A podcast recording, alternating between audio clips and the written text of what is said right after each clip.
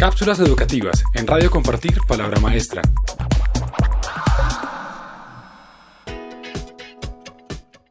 La profunda revolución que el mundo experimenta, resultante de la interacción entre la globalización digital, los mercados, los dramáticos avances tecnológicos, la robótica, la biotecnología y la nanotecnología, tienen un impacto profundo en el mercado del trabajo y en la forma en que nos preparamos y estudiamos. La velocidad del cambio es de carácter exponencial, particularmente en lo que se refiere a la manera en que individuos y comunidades, empresas y estados podemos comunicarnos entre unos y otros.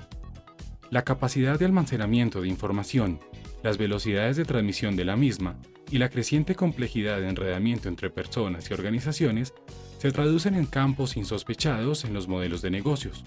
Producir, distribuir y consumir componentes básicos del circuito económico operan de forma radicalmente diferente a como ocurría hace dos años. El cambio ocurre a una velocidad mayor que la capacidad de adaptación al mismo. Aunque en economías avanzadas se debaten temas como el de la cuarta revolución industrial y autores como Thomas Friedman desarrollan mapas de los riesgos y los retos para la humanidad en las próximas décadas, lo cierto es que el tema no está en la agenda prioritaria de la mayor parte de los políticos influyentes en el mundo. En Colombia, lamentablemente, no es un tema de interés, pese a las implicaciones que sobre la estructura del empleo y en consecuencia sobre el sistema educativo tienen y tendrán los cambios en la tecnología y los mercados. La consecuencia social más importante es la de los empleados y trabajadores desplazados por sus antiguas ocupaciones.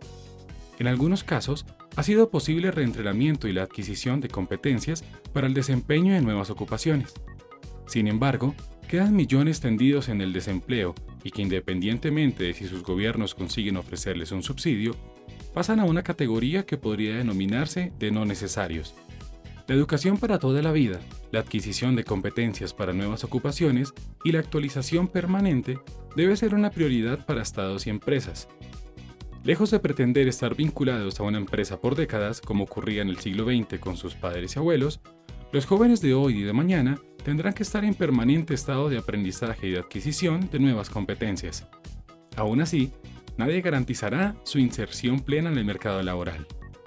Si deseas conocer más información al respecto, visita www.compartirpalabramaestra.org.